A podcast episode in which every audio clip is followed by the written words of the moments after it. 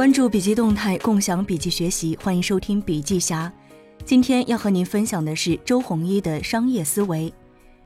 收听前，请思考商业模式的根本是什么？如何加深护城河，提高竞争壁垒？如何打造优秀的团队？周鸿祎失踪了四百七十六天。三 Q 大战七年后的十一月三日凌晨，靴子落地，三六零回来了。上市公司江南嘉捷电梯股份有限公司发布公告称，三六零董事长周鸿祎及其控制的两家公司将联合收购江南嘉捷。至此，外界猜测已久的三六零回归 A 股计划正式浮出水面，A 股未来市值最大的公司诞生了。今天我们来看一下人们想念的那个不断追求自我颠覆的周鸿祎的商业理念。你们在做公司的时候，是不是每天都感到很迷惑，都在想我做的对不对，做的行不行？我每天也是这样困惑。如果有人告诉你他当年是如何的高瞻远瞩、运筹帷幄，如何创造模式并坚定地把它推动下来，然后成功了，这都是鬼话。当你把一个商业模式往后探讨的过程中，很多时候不是你的产品、你的策划在教育用户，而是用户在引导你往前发展。如果你没有足够的用户基数，你的模式压根就不成立。商业模式就是像金字塔一样的四部曲，你的底层基础打得越扎实，上面就越挣钱。你要时刻问自己：我是否真的打通了用户的痛点？是否真的让用户离不开我？是否真的把产品体验做得很好？是否真的快速圈到了很多用户？我承认我不是一个战略家，跟很多大佬相比，我没有他们站得那么高。但切身经历告诉我，每往前走一步，每上一个台阶，每当你拥有更多的资源和用户之后，你就会看到更多的机会。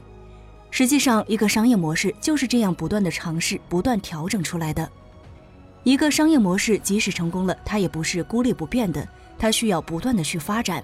所以我还是反复提倡的用户至上，时刻盘问自己，究竟是否还能给用户创造价值。商业模式不是我们在屋里面讨论出来的。也不是找一帮专家规划出来的，特别是在互联网领域，还有很多前人没有走过的路。越是这样，商业模式就越需要不断的试错、不断积累、不断调整。我特别反感在做一个事情之前，大家总要讨论一下模式，等所有人都看清这个模式了，大小巨头们早就一窝蜂的冲了进来。而我们发现，无论最后做到多么大的一个商业模式，它的起点一定是来自于你发现了用户的一个痛点。一种没有被发现，或者是被发现了还没有被满足的需求。因此，我认为，如果脱离了用户谈商业模式，不是耍 VC 就是耍自己，最终也是耍自己。任何模式都源自于对用户的理解，对用户需求和痛点的理解。当然，有时候我们发现了一个需求，但它并不是刚需，也没有很高频次。就像当年 O2O 上门开锁，普通人一年能用几次？如果一年五至六次，那就说明你这个人有问题了，因此这种模式就不能够成立，没有商业价值。所以谈论任何模式之前，你一定要做一个检验，换位思考一下。如果让你决定投资一个东西，你的第一反应是把自己当成一个用户去体验，是否愿意用这个产品，是否打中了你的需求？用户思维可以作为对任何一个模式的判断标准。然而，很多时候我们对模式产生困惑，是因为我们其实想不清他们怎么赚钱，想不清这个模式还能不能扩大。这东西在你刚开始做的时候就是想不清的。比如共享单车的商业模式，最早是骑车收费，现在开始骑车倒找钱了，所以很多媒体就开始批判它。的确，这个模式有很多不完美的地方，但其实都是表象，不代表一个商业模式的成败。所以，我相信每一个骑共享单车的用户绝不会谈论共享单车的商业模式。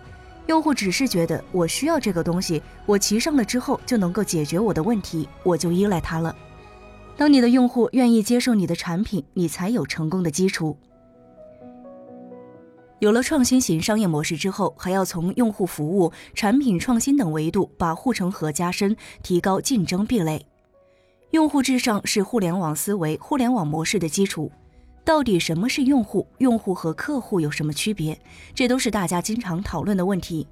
在我看来，用户需要满足以下三个特征才能称之为用户：一是用户不见得向你掏钱；二是用户要经常性的用你的服务或者是产品；三是用户要与企业之间有连接、有交互。我们要重视用户关系，先为自己找到一批用户，这些用户愿意跟你保持长期联系，这成为互联网企业发展的基础。在这之后，我们可以通过卖东西、增值服务、广告等方式去赚钱。二是，在产品体验上做创新，用户至上，获取用户很重要，但是怎么获取用户，怎么让用户尊敬我们、信任我们，我认为最重要的就是要靠做体验。第一，体验一定要被感知。必须要实实在在的把产品做好，用户用起来才能够感觉到。第二是体验一定要超出预期，这一点特别重要。现在是一个选择过剩的年代，产品同质化特别严重。第三是产品设计要锁定用户需求，离开了用户需求的用户体验改进都是耍流氓。很多成功的产品是强需求，所以才会有用户，并且用户不断的提要求，不断的持续改进体验。体验越改进越好，最后就成功了。总之，在体验为王的时代，谁能掌握好体验的力量，从小处可以改善一个产品，可以做出一个受欢迎的产品；从大处来讲，甚至能够颠覆一个产业，可以改变一个格局。如何打造一支优秀的团队？建设一支优秀的团队是整个创业过程当中都必须面对的问题。中国有句古话叫做“铁打的营盘流水的兵”。我相信，当团队里有人要离开的时候，肯定有不少领导者拿这句话来安慰自己。但是，我觉得这句话有误导，因为他把营盘和兵的关系完全视为单纯的雇佣关系。对于创业团队来讲，如果每个员工都把自己做的事情仅仅是当做一份工作，当做一种养家糊口、解决财务问题的工具，那么这个银盘绝对不会是铁打的，而是纸糊的，稍有风吹草动就会坍塌。从另一个角度来看，一个公司最宝贵的资产不是理念，更不是宏大的规划，而是优秀的创业团队。所以，银盘是铁打的还是纸糊的，归根结底在于是否拥有一支优秀的团队。如何建立一支优秀的团队？我认为关键是要把握三个要点：一是不能以发财为目标，一定要有某种程度的理想主义情怀。前不久，我找人力资源的人统计了一下。看看跟我合作在十年以上、八年以上、五年以上的到底有哪些同事？看到名单之后，我很感慨。如果那个时候我跟他们说出来跟我干吧，到时候发财了，咱们大碗喝酒、大口吃肉、大秤分金，我估计他们也不会跟我合作这么长的时间。相反，我们的目标是要做出牛的互联网产品，让人们的互联网生活更方便、更安全。有了这个目标，大家才能够持之以恒地走下去。二是，我一定要替员工考虑财务问题，把大家的利益捆绑在一起。建团队，我不希望我的员工单纯是奔着钱来的，因为这样投机分子太多。但是我一定要替员工考虑财务问题。在今天的这样一个社会，就算是一个理想主义者，也总要养家糊口。而且，创业是一件耗人健康、燃烧青春的事。对于这些愿意跟着企业打拼的人，不能光在嘴巴上跟他们说好，而是要签协议，让这些燃烧青春的人也能够一起分享未来的收益。否则，财聚人散，也没有什么未来了。三六零从一开始就做了员工持股计划，最初员工持股比例达到百分之四十，最后几轮稀释之后，在上市之前降低到百分之二十二。三是留一部分利益给未来，企业在成长的过程当中走弯路、遭遇挫折，那是肯定的。这个时候会有团队成员因为不认同未来发展方向，或者因为有更大的现实利益诱惑而离开。同样，不同的阶段需要不同的人才，需要不同的专业技能。只有新人不断的进来，企业才能有未来。我从来没有见过一个团队一成不变的走向成功，新老交替，最好的解决方式还是通过激励制度。三六零每年都会维持总股本的百分之五的比例，为有突出贡献的员工发放期权。设计就有利于吸收人才，把新人的利益与企业的未来紧紧地捆绑在一起，做事才有积极性。这种积极性产生出来的价值要远大于被稀释掉的价值。这就是我说的留一部分利益给未来。